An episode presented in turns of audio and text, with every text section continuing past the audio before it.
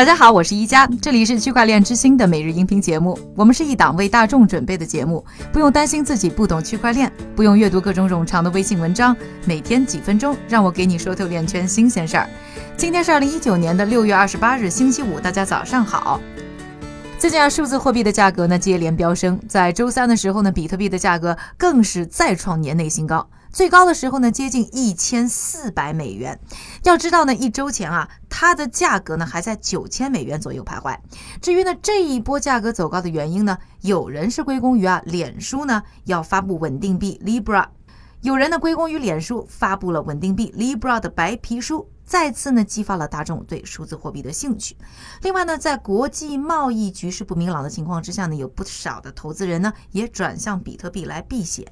黄金呢最近的价格呢也上升的非常快速。不过呢，也有观点认为啊，早在脸书之前，币价就已经开始上涨了。这里呢，我们再来盘点一下呢各种呢刺激币价上涨的原因。首先呢，有比特币期货产品的 CME 在六月十七号呢表示，比特币的期货合约呢创下了历史新高，还在十八日呢发推特表示啊，越来越多的迹象表明，机构呢对比特币的兴趣啊浓重的提升了。其次呢，就是摩根大通呢将启动数字货币 GPM 通证的测试。韭菜哥呢也在快讯里呢和大家提到过啊，美国商品期货交易委员会，也就是 CFTC。本周呢批准了 Ledger X 提供实物结算比特币期货，看来呢支撑比特币价格走高的消息呢还真的挺多。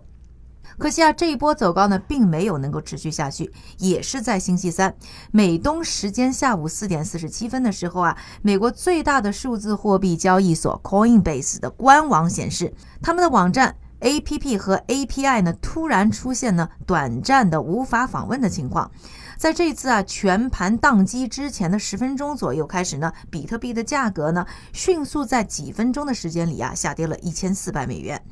在不到一个小时之后呢，Coinbase 呢就报告称他们已经发现了问题所在，并已经进行了修复，网站呢也已经呢顺利恢复运营了，用户测试也确实证明他们可以正常使用。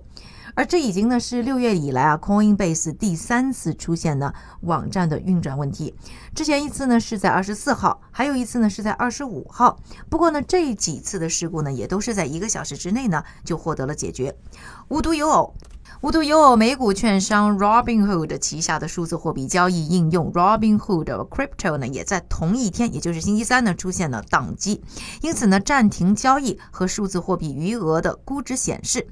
当然了，现在比特币价格的下跌是不是和这两大平台双双宕机有关？现在其实也没有直接的证据。而截至我录音啊，比特币的价格呢，已经不到一万一千美元了。说完了比特币的价格走势和一些交易平台的宕机事故之后呢，下面的时间还是交给我们的韭菜哥，他为大家准备了一组啊链圈的最新快讯。好的，一家，我们先来看一组行业动向。首先啊，英国国家犯罪署透露，他们在过去七年打击的网络犯罪人数从七十人增加到了一千人。他们敦促受到软件勒索攻击的受害者不要轻易向陌生人付钱，而是呢要向执法部门进行举报。第二则消息，Overstock 旗下的区块链子公司 T Zero 推出了数字货币移动应用 T Zero Crypto，投资者可以通过这一 App 直接在手机上购买、出售和持有数字货币。第三则消息，受到脸书即将推出稳定币的影响，欧元区银行计划在2020年底前加入实时支付系统。